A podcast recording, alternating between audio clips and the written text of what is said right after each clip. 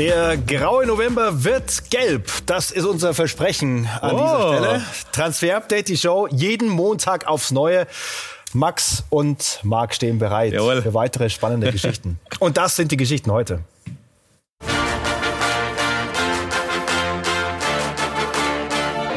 Heute in Transfer Update die Show. Von Salzburg nach Paris. PSG hat Adeyemi auf dem Radar. Kommt der Deutsche als Mbappé-Nachfolger? Nuno muss gehen. Tottenham entlässt Espirito Santo nach 17 Spielen. Folgt jetzt Antonio Conte? Vorm Tiefstadt Super Meccano. Für den Neuzugang des Rekordmeisters hagelt es Kritik. Ist die berechtigt? Das und mehr jetzt in Transfer Update die Show.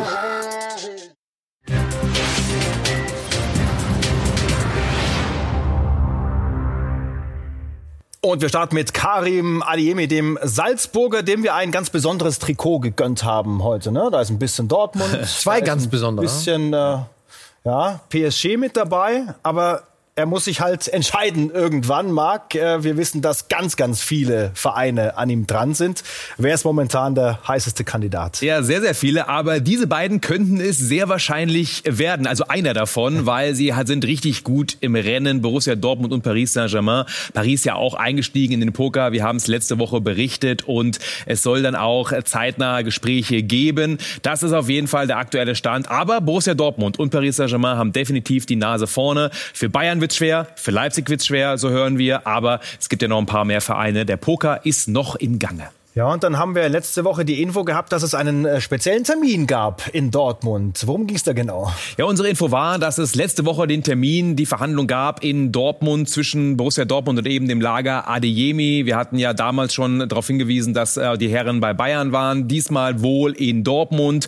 Wann genau wissen wir nicht, aber letzte Woche war es wohl und äh, das war unsere Information, mit der wir dann auch rausgegangen sind. Ja, mit der du im Stadion warst und äh, Michael Zorc interviewt hast und der dir hat dir diese Antwort gegeben. Ich rede doch mit Ihnen hier vor der Kamera jetzt nicht mit wem, wir wann, wo, wie Gespräche führen. Das glaube ich, wissen Sie auch.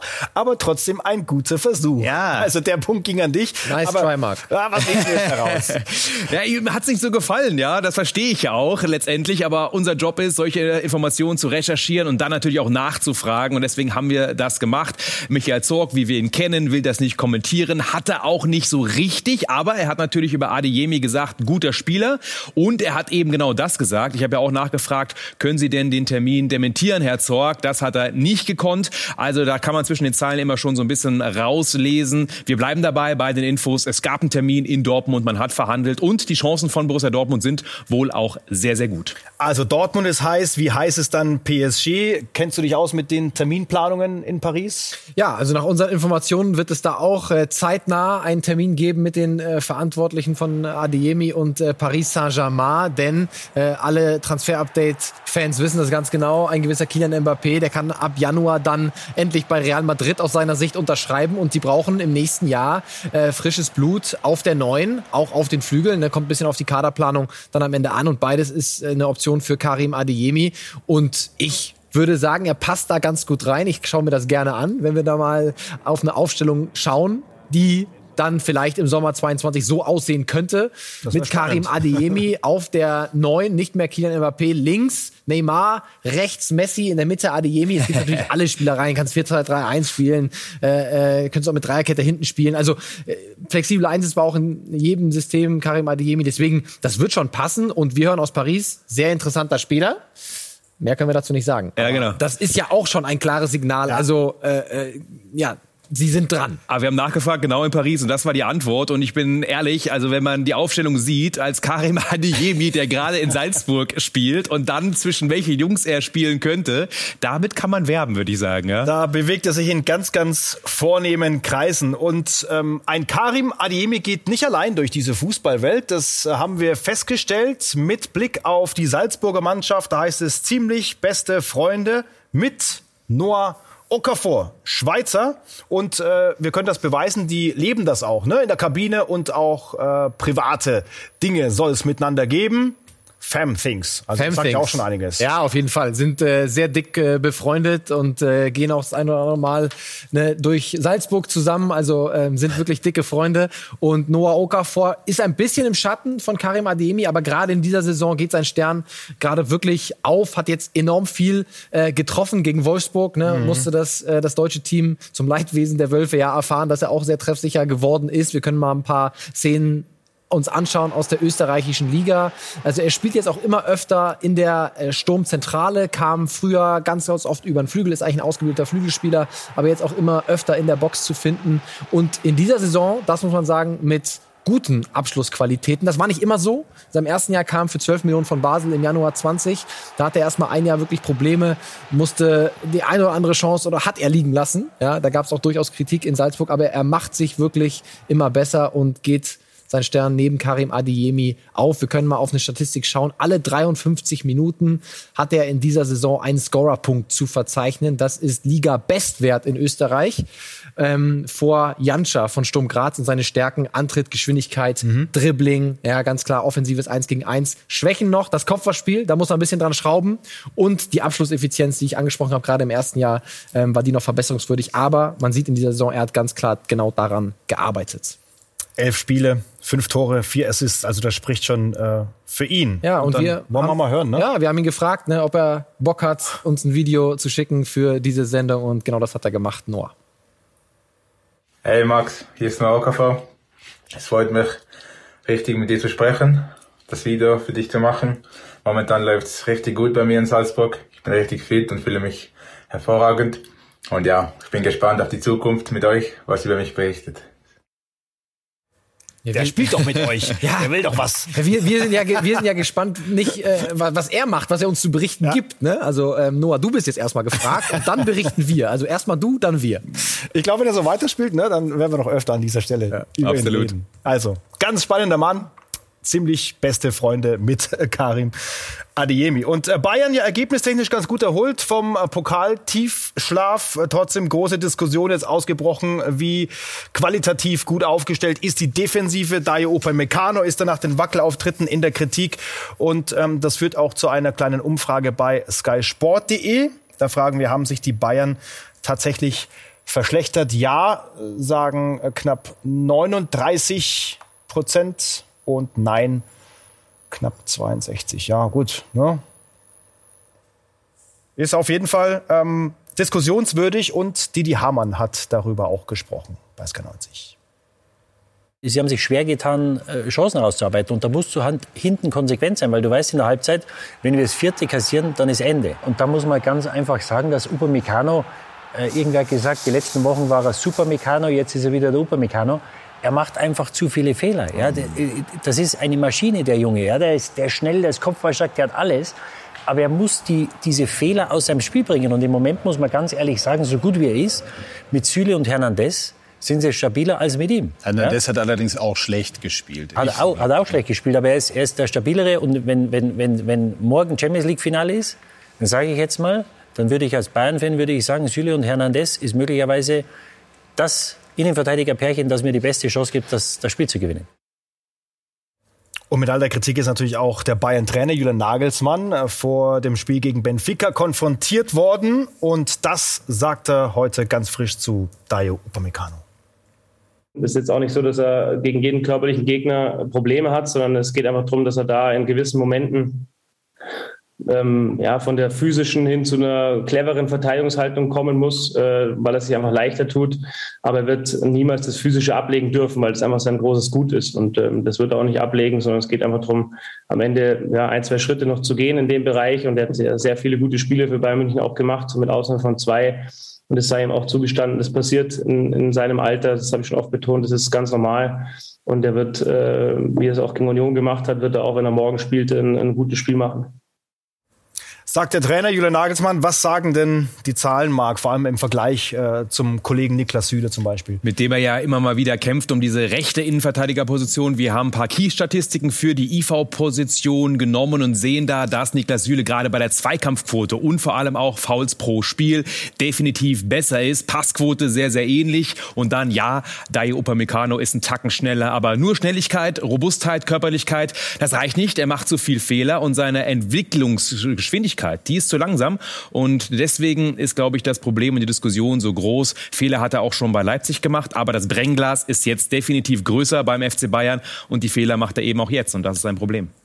Und wir sprechen über Serge Gnabry, der uns eine spannende Vorlage geliefert hat. Aber erstmal, wie steht es eigentlich um seine Vertragsverlängerung beim FC Bayern? Lange ja. nichts gehört. Stimmt, sollte eigentlich schon fix sein. Vor vier Wochen wurde das schon berichtet, aber noch ein bisschen locker machen. Ja, es dauert wohl noch. Es geht noch um ein paar Kleinigkeiten. Es geht noch natürlich auch um die typischen Vertragsdinge. Es ist noch nicht sicher. Aber ähm, wir hören dann schon von beiden Seiten, dass die Gespräche sehr, sehr gut sind. Deswegen warten wir mal ab. Aber Serge Gnabry Verlängerung eher wahrscheinlicher als unwahrscheinlicher. Und trotzdem ist es noch nicht kurz davor vor.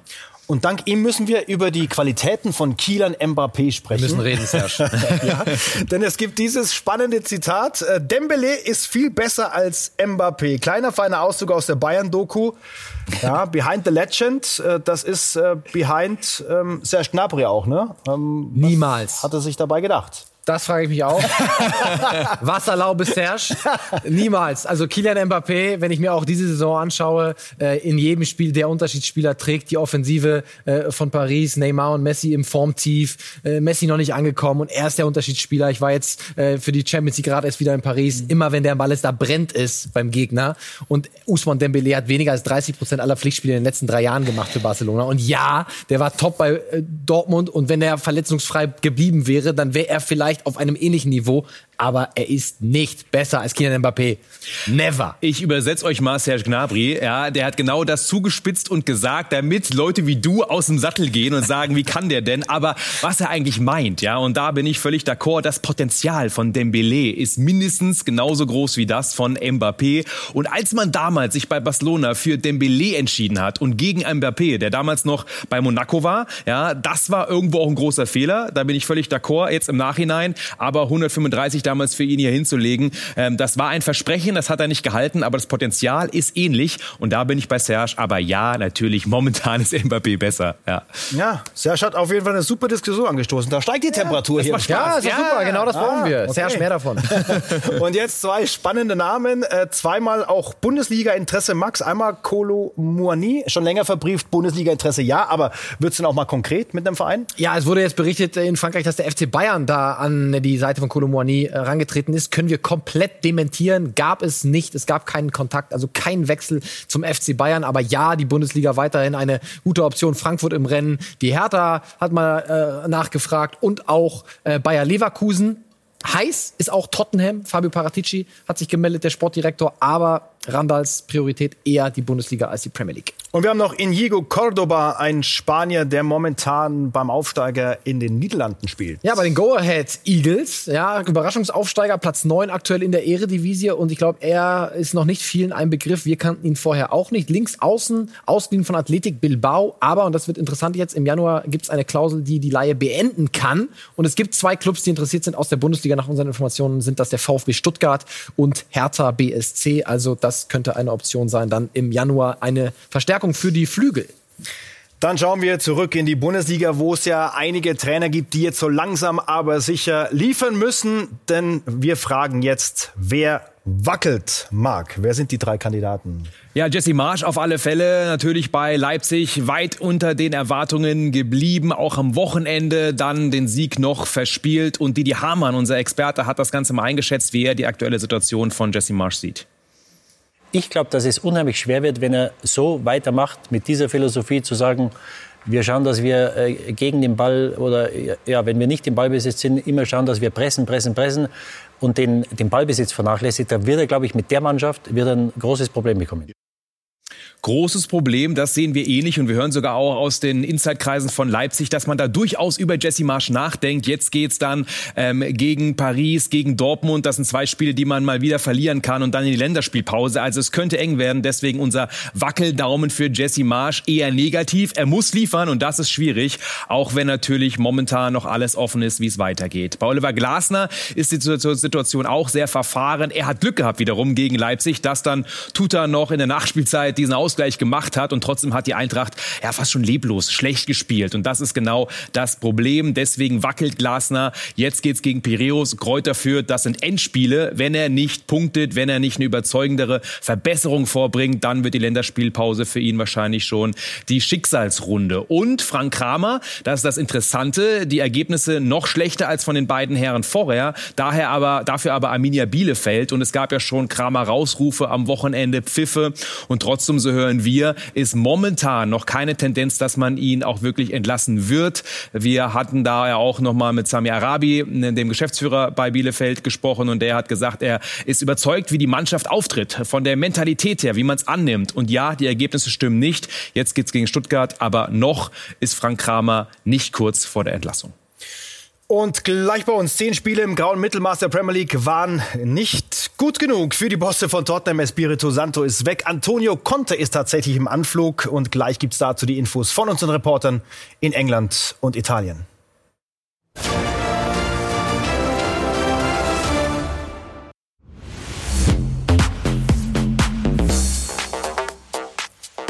Tottenham Hotspur hat Schluss gemacht mit Nuno Espirito Santo. Die Topmeldung zum Wochenstart von der Insel. Paul Gilmer von Sky UK hat die Infos von dort. Er war den Tag über am Trainingsgelände der Spurs. Nuno Espirito Santo arrived here at the Tottenham training ground. Nuno Espirito Santo ist heute Morgen um Viertel vor neun hier am Trainingsgelände angekommen. Ihm wurde vom Vorstandsvorsitzenden Daniel Levy und von Tottenhams Sportdirektor Fabio Paratici mitgeteilt, dass seine Arbeit hier nicht mehr benötigt wird. Antonio Conte ist jetzt angeblich der Mann, den die Spurs wollen. Die Gespräche mit ihm laufen aktuell. Unsere Kollegen aus Italien berichten, dass die Verhandlungen in den letzten Zügen sind. Uh, those discussions are in the final stages. Also 15 Punkte nach 10 Spielen definitiv zu wenig gewesen für Espirito Santo. Und wir haben natürlich nachgefragt bei Gianluca, unserem geschätzten Kollegen von Sky Italia. Was ist jetzt mit Conte? Er hat alle Details. Hi Max, my friend, how are you? Yes, Antonio Conte is in London now. Uh, he flied uh, this morning from Turin with a private, private flight. He landed in, uh, in London at uh, one o'clock, uh, and now he's with uh, Tottenham board, with Fabio Paratici, with Daniel Levy. He is going to agree the last details, and then he's going to sign a, a contract till 2023. So one hour, one year and a half of contract, and Antonio Conte will be the new Tottenham manager. He, he was convinced by Fabio Paratici. He worked with him uh, three years in Juventus, won three titles, and uh, and so uh, he knew uh, how Fabio Paratici wants to win in Premier, and so I think Antonio Conte decided to to accept because Manchester United uh, uh, won uh, the match against Spurs, and so probably they were not uh, so quick to appoint him now, and so he doesn't want to stay home anymore, and he decided to say yes to Tottenham and to come back to Premier League three years uh, after Chelsea. Also kein Bock mehr auf Chillen. Ne? Antonio Conte wollte runter vom Sofa zu Hause und United ist da nicht in die Pushen gekommen. Ja. Äh, und äh, ja, wie Gianluca gesagt hat, ne, Paratici kannte er noch aus der gemeinsamen Zeit aus Juventus. Von daher, das hat gepasst. Und jetzt eineinhalb Jahresvertrag für Antonio Conte. Der will es nochmal wissen auf der Insel. Und die Trainerfrage stellt sich ja auch beim FC Barcelona nach dem Aus von Ronald Kuhmann. Es ist ein Schuss, der sitzen sollte, ne? aufgrund der komplizierten sportlichen Lage dort. Alex Troika hilft uns weiter, freier Sportjournalist und absoluter Spanien-Kenner. Was geht da mit Xavi? Sachlage ist klar. Barca möchte Xavi verpflichten. Xavi möchte zum FC Barcelona zurückkehren. Er ist der Top-Favorit, der Top-Kandidat auf den Job und er ist auch der designierte neue Trainer. Es dauert aber einfach noch ein paar Tage. Man muss mit seinem Verein Al-Sad verhandeln. Es bietet sich auch an, dass er in zwei, drei Tagen zu Barca wechselt, denn am Mittwoch hat Al-Sad sein letztes Spiel gegen Al-Duhail. Danach ist erstmal eineinhalb Monate Pause bei Al-Sad. Eineinhalb Monate hat der Verein kein Pflichtspiel mehr. Demzufolge bietet es sich für Xavi selbst natürlich vom Zeitpunkt her auch enorm an, dass er dann kommt, sprich es wird wahrscheinlich noch ein paar Tage dauern, dann sollte sie die Verpflichtung feststehen und verkündet werden.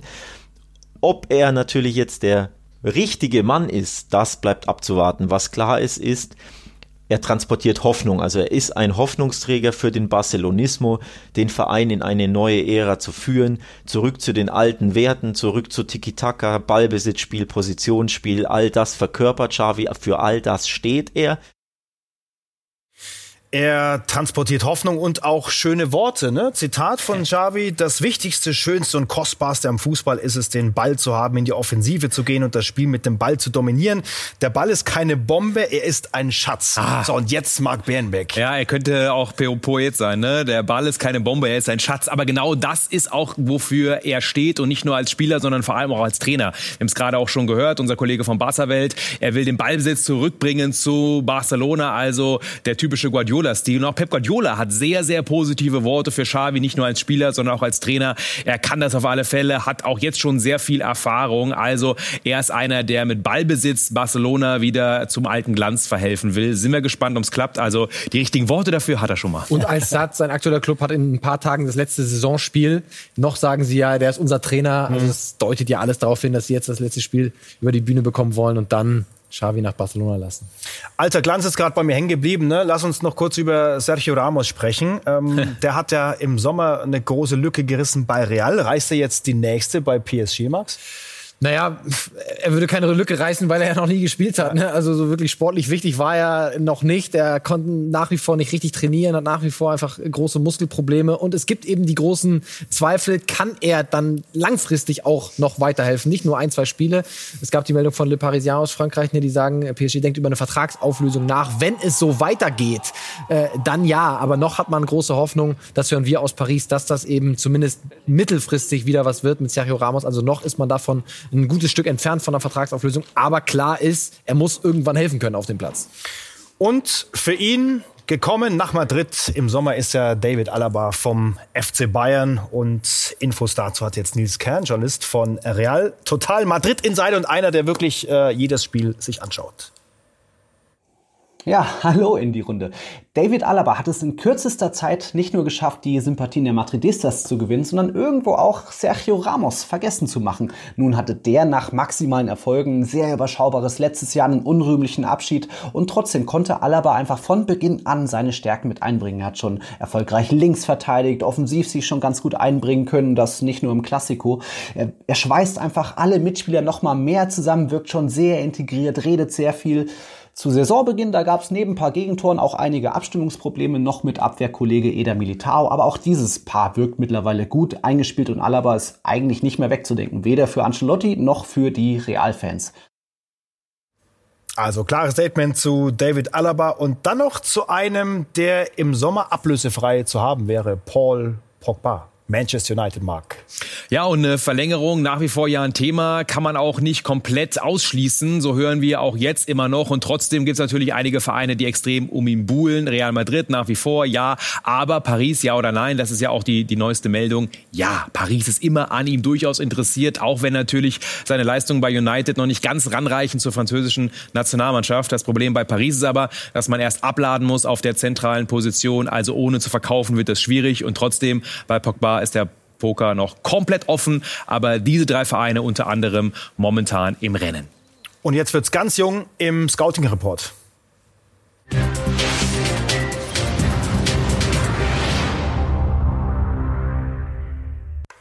Max mit Ike Bravo von Bayer Leverkusen. 16 2005er Jahrgang. Das hat heute in unserer Besprechung wehgetan. Also, uh, also den Jahrgang, den haben wir, wir sind weit davon entfernt. Ja. Wir werden nicht jünger. Ika Bravo war jetzt zum ersten Mal im Kader äh, am Wochenende äh, von Bayer Leverkusen nicht eingewechselt worden. Also er könnte dann der jüngste äh, Spieler werden. Ne? Äh, Flo Wirtz ablösen, hat aber in der U19 schon richtig auf sich aufmerksam gemacht. Da können wir mal raufschauen auf eine äh, Bude von ihm gegen Fortuna Düsseldorf. Hat er zweimal geknipst und hier schön oh. mit dem Fallrückzieher da rein die Bude. Also Neuner, was für den Sturm. Und der ist von Barca gekommen, ne, vor einem Jahr und das war auch ein Riesenpolitikum beim FC Barcelona, den dürfen wir nicht verlieren, wurde genannt mit Pedri, mit Gavi, eigentlich in einem äh, äh, Satz immer genannt, den dürfen wir nicht verlieren. Er ist gegangen, weil er bei Leverkusen schnellere Entwicklungsmöglichkeiten gesehen hat, was die Profimannschaft angeht. Und jetzt dieser Kadereinsatz gibt ihm zumindest nicht ganz Unrecht. Aber Barca, Moriba verloren, jetzt an Leipzig, ne? Äh, Ika Bravo verloren. Also da ist schon ähm, ja ein bisschen was. Sie haben viele junge Spieler, Fatih, Petri, mhm. Gavi, aber mhm. eben auch einiges verloren. Aber im Moment gibt der Karriereweg Ika Bravo recht. 16. Mensch, vielleicht das Bundesliga-Debüt demnächst. Und eine Woche älter sind wir nächsten Montag. Ne? Dann sehen wir uns wieder. Transfer-Update. Bis dahin.